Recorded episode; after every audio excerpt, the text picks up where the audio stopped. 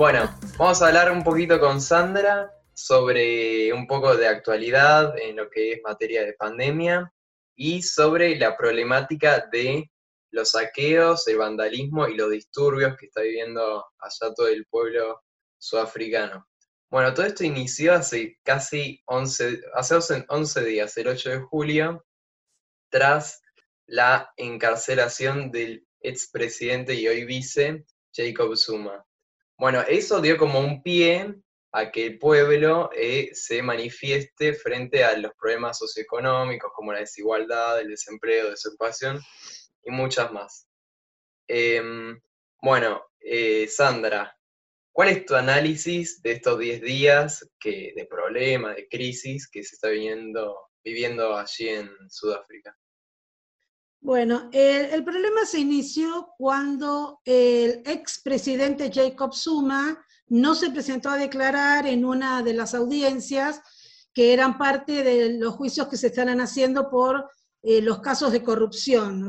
él, renunció el 14 de febrero del 2018, después de prácticamente ser este, obligado por su partido político, el Congreso Nacional Africano.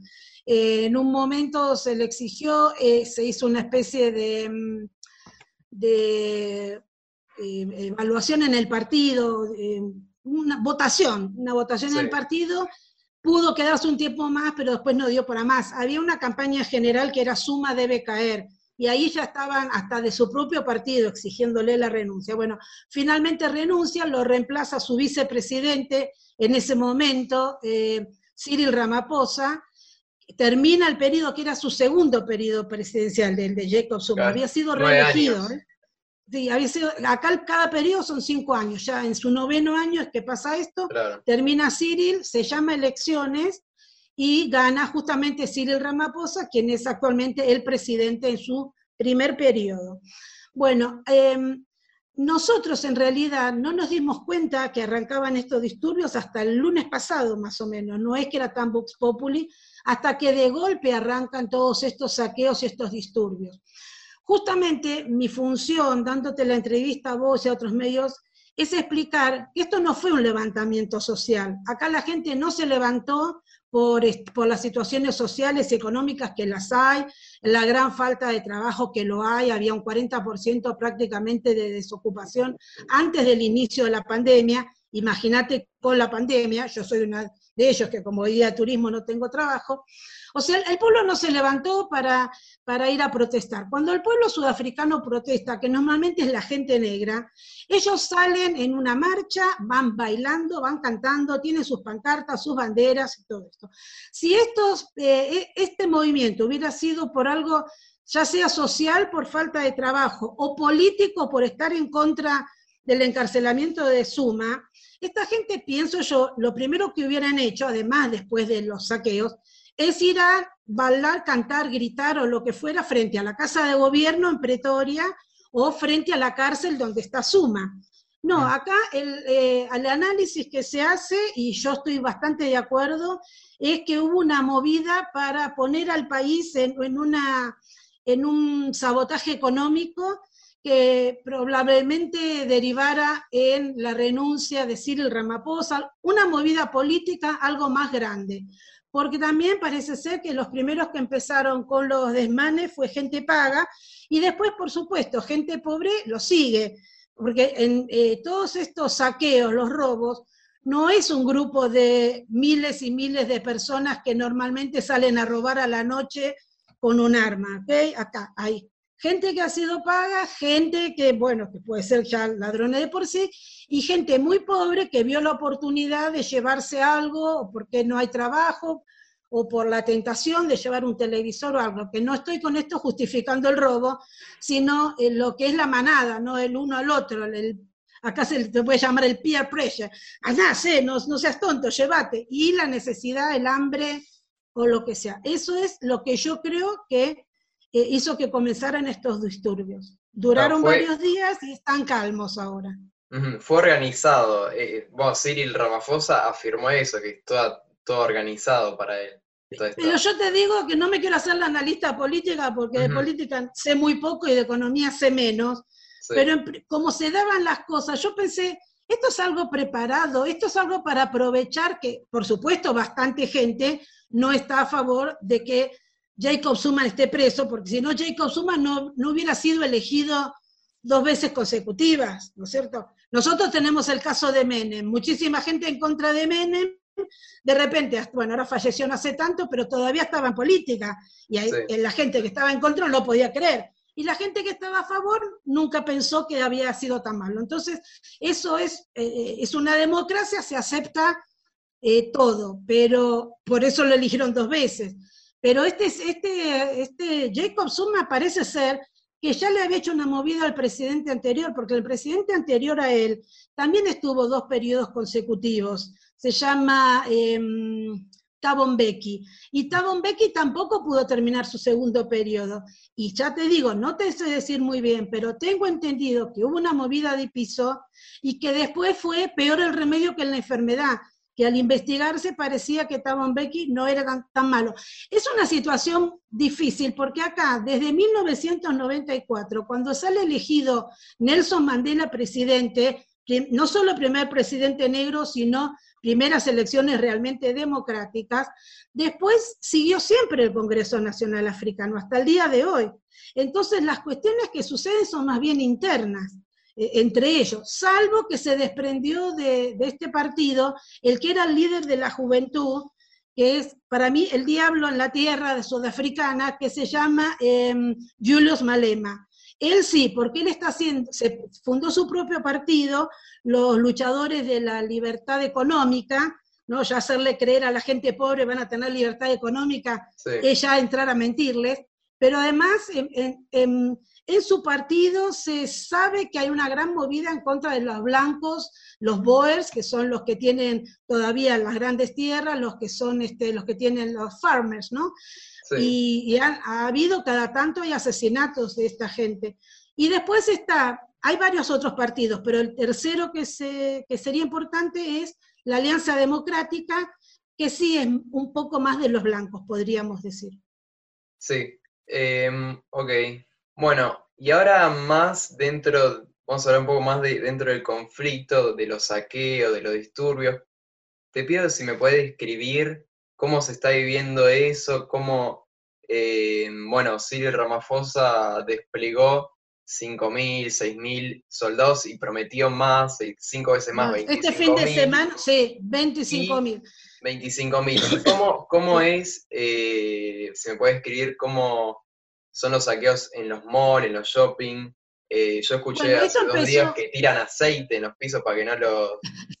eso para que no puedan entrar. En este momento eso está bastante calmo en general. Por eso te digo, yo vivo en un barrio donde ni me enteré, además por casualidad ni tenía que salir afuera, y además esto está relacionado un poco con la pandemia, que si querés después hablamos un poquito, sí. pero no tan lejos de acá sí había grandes saqueos. Los primeros saqueos eran más que nada en los shopping centers de los barrios de la gente negra. Por ejemplo, el barrio de Alexandra, que tiene más de 200.000 habitantes, y que es como la Villa 31 para nosotros, porque está pegado a Santon, y Santon sería Retiro o Puerto Madero, que es la parte más elegante, más avanzada. Pero ¿por qué yo supongo que empezó en esos lugares? Porque esta gente tiene que correr, yo, yo vi gente con una heladera en la cabeza, bueno, de todo, tienen que llegar hasta un lugar donde guardar las cosas, o sea, tienen que ir a robar o saquear cerca de su casa porque no todos tienen auto. Pero eso después empezó a crecer, hasta se encontró un par de policías saqueando, eh, ya después venían, primero empezaron con los camiones los saqueos, eh, los, incendios y todo, bueno, pero después así se lo veía una cosa organizada, que venían con, con, autos, con camiones a robar lo que se pudiera. Y algo parecido sucedió en Soweto. Soweto es una mini ciudad dentro de Johannesburgo de como 3 millones de habitantes, que es donde se dieron todas las, este, primeras movidas en contra del apartheid, pero sigue siendo Johannesburgo la misma situación. Los centros comerciales de Johannesburgo, de, de Soweto, el mall de Soweto, la gente puede volver caminando a su casa, puede mm. organizar algo.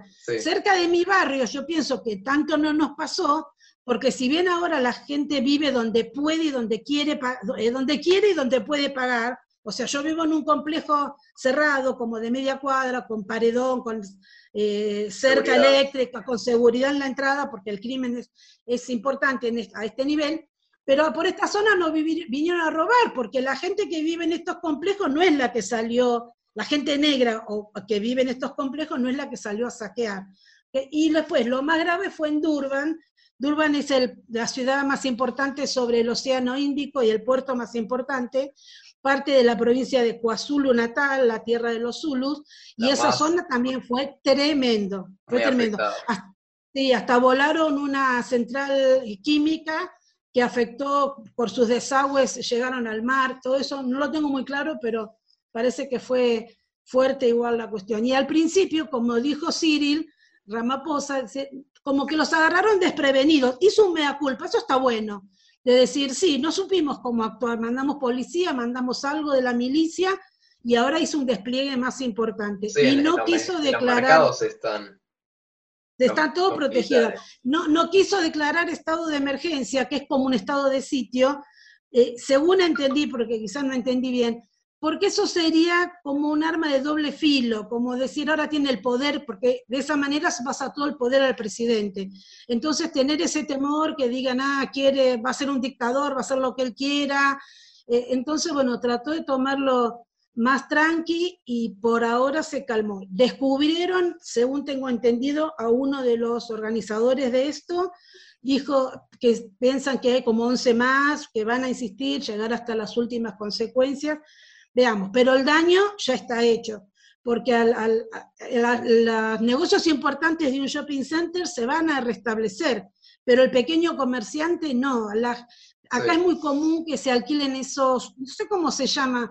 Eh, Galerías. Como, sí, pero, cuando, por ejemplo, en tu casa no tenés suficiente lugar para guardar cosas y pagás por mes un depósito, depósito ponele de cuatro metros por, sí, y bueno, eh, ahí asaltaron y quemaron. Ahí la gente tiene cosas de valor y tiene sus recuerdos y tiene...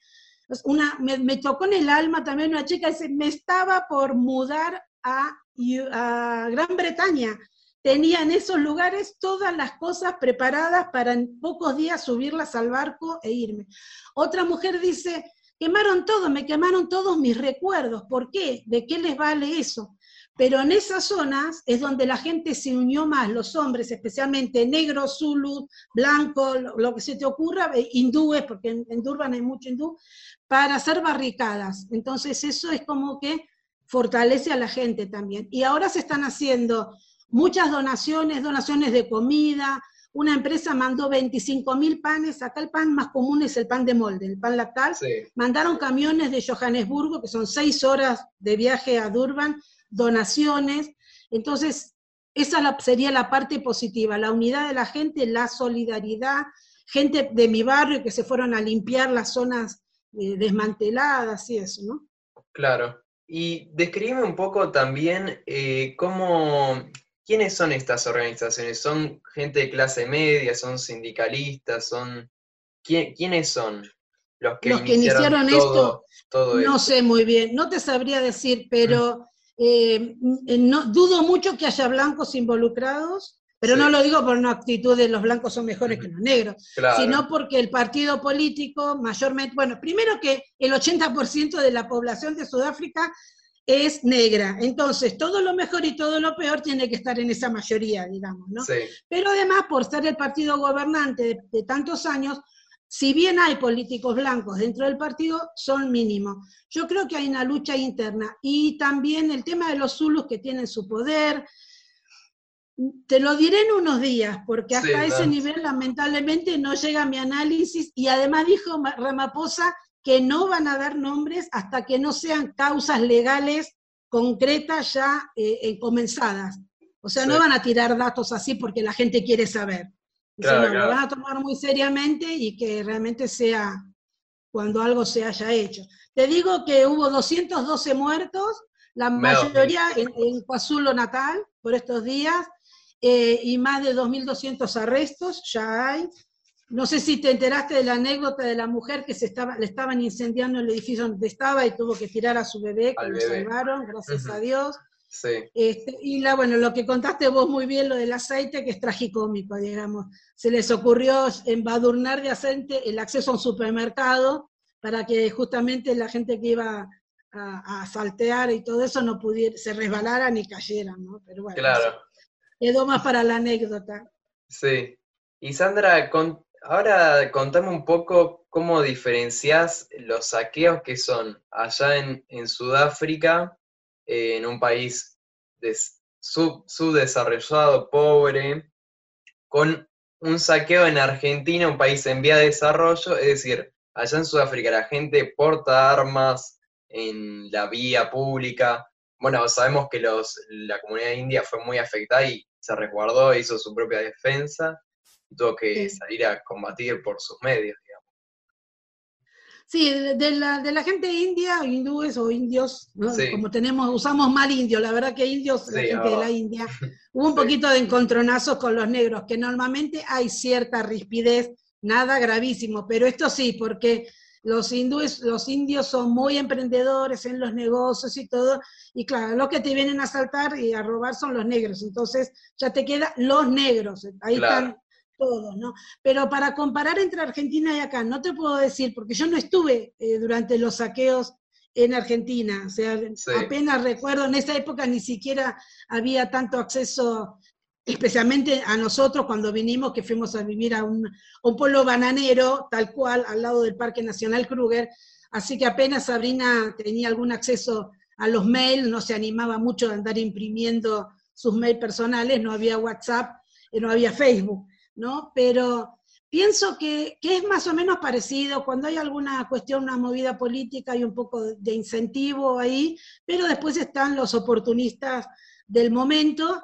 Lo que sí, si bien en Argentina había pobreza, acá creo que en, estos casos a veces es peor. Pero el, em, hay una diferencia entre la pobreza, que creo yo, ¿no? Argentina y la sudafricana.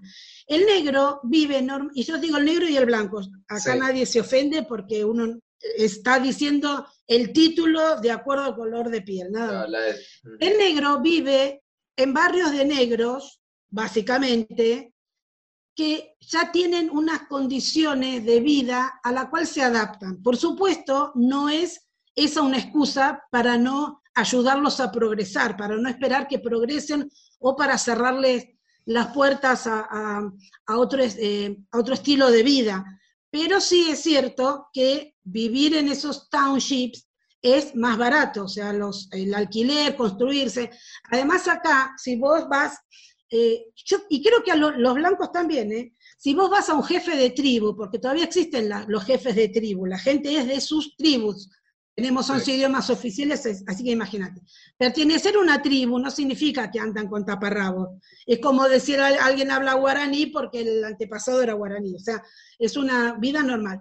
Pero tienen la escuela del township, en la cual se habla inglés, y el, el idioma negro más común local, es prácticamente gratis. Mientras que una escuela estatal en un barrio de clase media o en otros barrios donde las culturas están mezcladas, se pagan y a veces es caro. Entonces ellos o, el jefe de tribu les dio un terreno, perdón que me fui de tema, que es lo que te quería decir.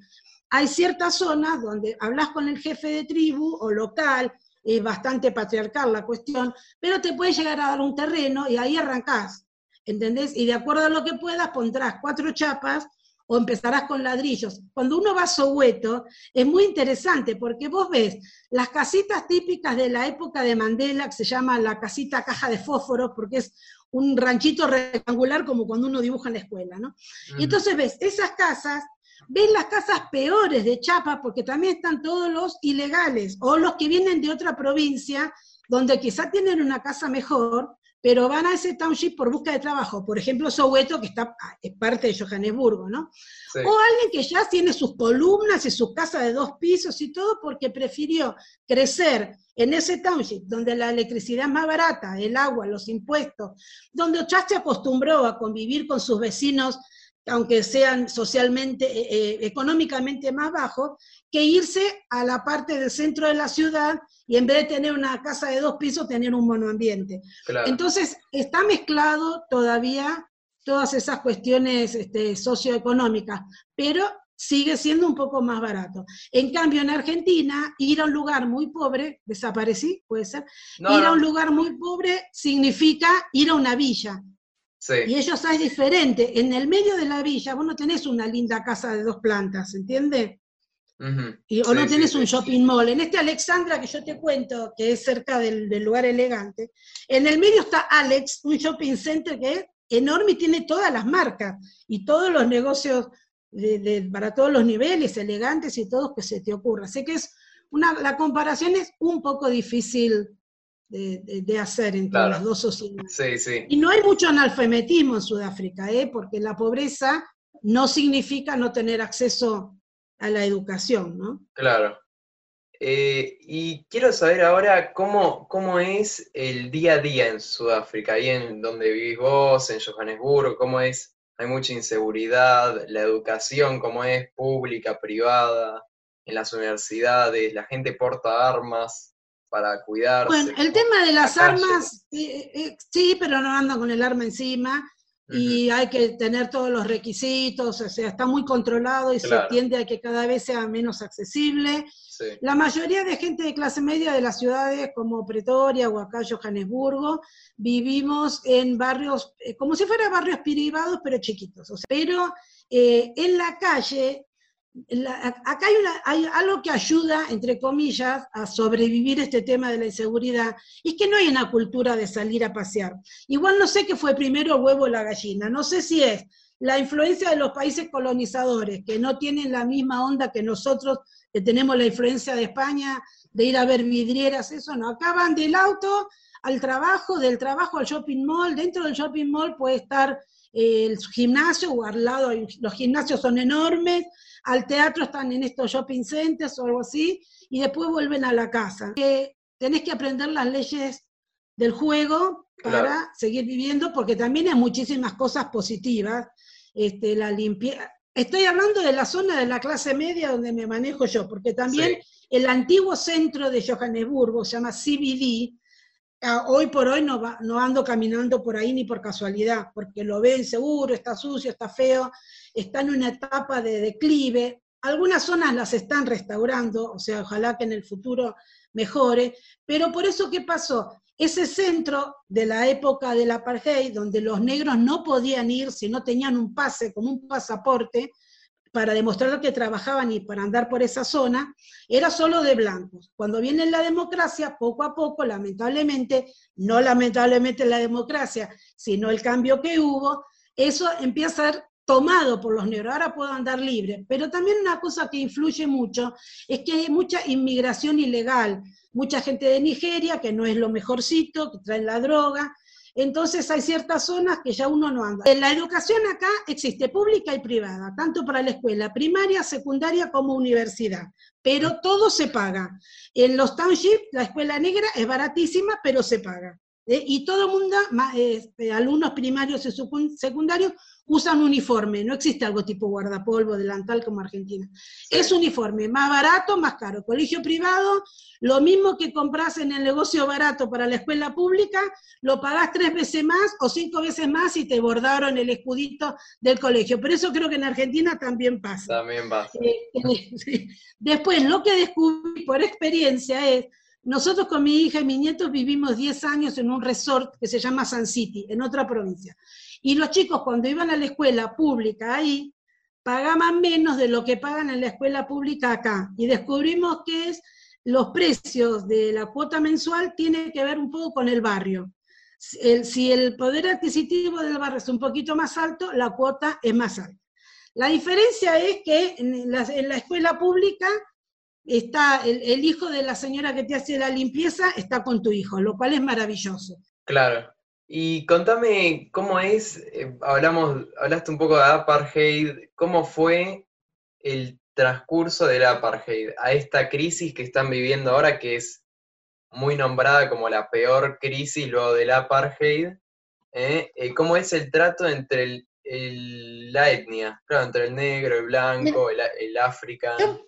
Lo que sí te puedo decir es que salvo unos encuentros un poco violentos que habrá habido, no sé si hace unos cinco años atrás o algo así, entre negros de distintos países, que era más una cuestión, eh, no me sale la palabra cuando no querés al extranjero, decime, bueno, ahora, ya me va a salir. Este, entonces era más entre ellos y en ciertas zonas, considerando que esta gente de este país nos viene a sacar el, trabajo nosotros. Por ejemplo, pakistaníes, gente de Zimbabue, Zimbabue está al norte de Sudáfrica como si fuera Paraguay, digamos, y viene mucha gente acá. Y Uruguay sería Mozambique, vienen muchos mozambicanos. Ellos tuvieron muchas crisis, peores que la de Sudáfrica, entonces peleando que, que esta gente nos viene a sacar el trabajo. Sí es cierto que les resulta más fácil entrar los de Zimbabue consiguen eh, asylum, asilo político por la situación económica, o se meten ilegalmente por la frontera, porque en un micro es más fácil que en un avión. Lo mismo que la gente de Mozambique, que en una época se metía hasta por el Parque Kruger con, el peligro que es meterse en un parque nacional. ¿no? Pero se meten en lugares de gente blanca o de gente negra. No, de gente negra. De paso lo digo para que sepan, si esto lo va a ver otra gente, hay mucha gente en Argentina queriendo emigrar. Sudáfrica no es una buena opción en este momento para emigrar, porque pone muchas limitaciones, no te dan visa, tenés que venir con contrato de trabajo ya desde tu país de origen, tenés que este, ejercer uno de los llamados eh, critical skills. Critical skills son las profesiones más difíciles de, de, llenar, o sea, de, que no hay tantos candidatos para esos trabajos. Especialmente profesionales, este, esos sí son más buscados y especializaciones, ¿no? Incluso médicos, médicos especialistas, pero qué sé yo, si sabes mucho de computación y eso no te van a dar trabajo, porque acá también hay gente. La educación no es muy buena acá en general, diré además. Pero bueno, hoy por hoy cada uno es responsable de ser autodidacta, está todo en el Dios con minúscula Google. Así que ser un buen profesional es lo que te guíe en la facultad más toda la investigación que vos hagas, ¿no? Totalmente. Bueno, eh, vamos a pasar ahora a lo que es materia eh, de pandemia en Sudáfrica. Bueno, Sudáfrica llegó a un pico de 25.000 casos diarios. Y ahora, bueno, ahora bajó, ahora debe estar rondeando en 17.000, ¿puede ser? Sí, bastante bien. Eh, el pico más grande lo tuvimos a fin de año con 27.000 casos, y esto fue entre Navidad y Año Nuevo. Te cuento las medidas que se toman. Primero les quiero contar a los argentinos que acá estamos en cuarentena desde el 27 de marzo del año pasado, y que no es verdad que Sudáfrica, que Argentina es el único país que, tú, que es el que más tiempo está con cuarentena. No es así, porque acá te digo, le llevamos una semana, nada. O sea, acá los niveles se evalúan, se marcan al revés que en Argentina. el nivel 5 es el más estricto, el nivel 1 el más liviano. En un momento llegamos al nivel 1, duramos re poco. Estábamos esperando que se terminara, especialmente lo que estamos en turismo. En este momento estamos en el nivel 4.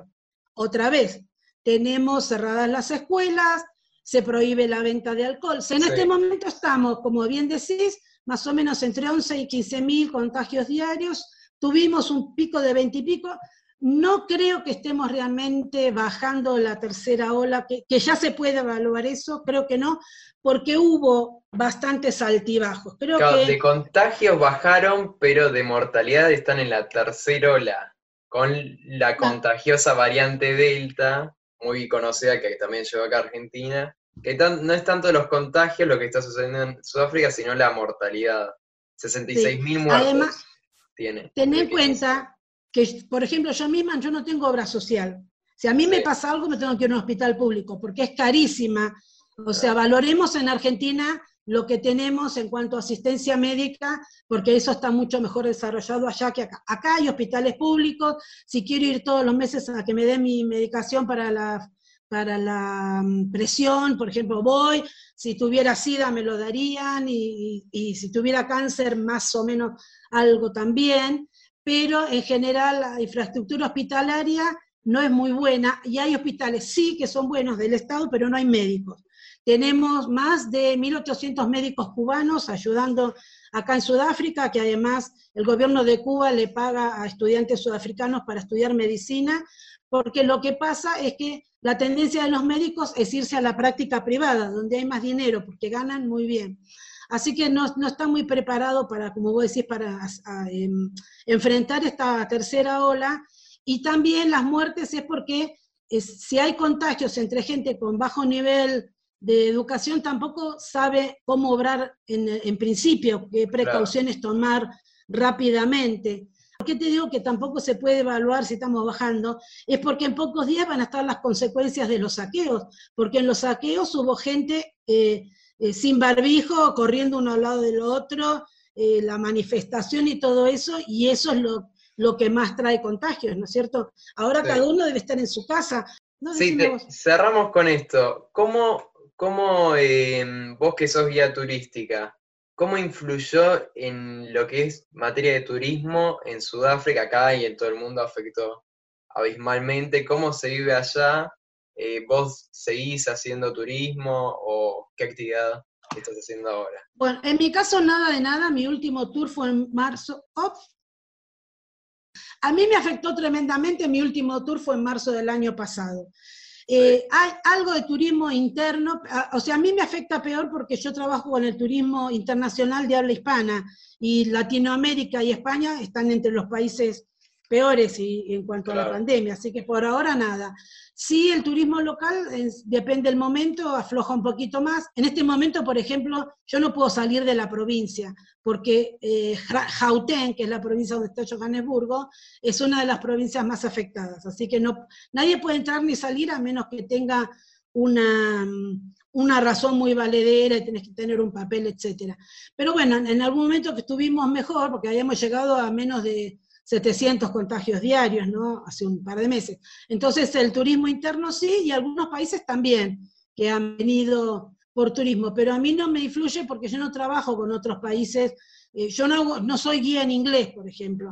Entonces, me dediqué a otra cosa, gracias a Dios que tenemos la inventiva argentina, además que viene de familias, que estoy vendiendo unos artículos de decoración y qué sé yo, ah. online, ah y estoy enseñando español porque soy profesora de español, poco, pero bueno, no tenía muchas ganas de, retomar la docencia. Ya tengo la primera vacuna, la primera dosis de Pfizer, acá se está dando Pfizer y Johnson Johnson, eh, eso me hace sentir un poquito más segura, ahora en agosto tendré la segunda dosis, hice un curso, eh, a los 61 años Sudáfrica no piensa que estoy este, para jubilarme y quedarme tejiendo en casa, piensan que todavía soy útil mientras que tenga energía y conocimiento y la ventaja del idioma. Así que bueno, ojalá se abra pronto y retomemos la tarea. Bueno, Sandra, eh, estamos. Bueno, muchas gracias por tu tiempo y por todo, todo lo que, que nos brindaste de información. A eh, tus órdenes, más adelante hacemos otras y evaluamos cómo, quedó, todo. Dale, dale, obvio, obvio. Bueno, un abrazo grande para vos y cualquier argentino que escuche la entrevista y me encantó. Me gustó más hacer la entrevista con vos que con unos medios famosos, te digo. dale.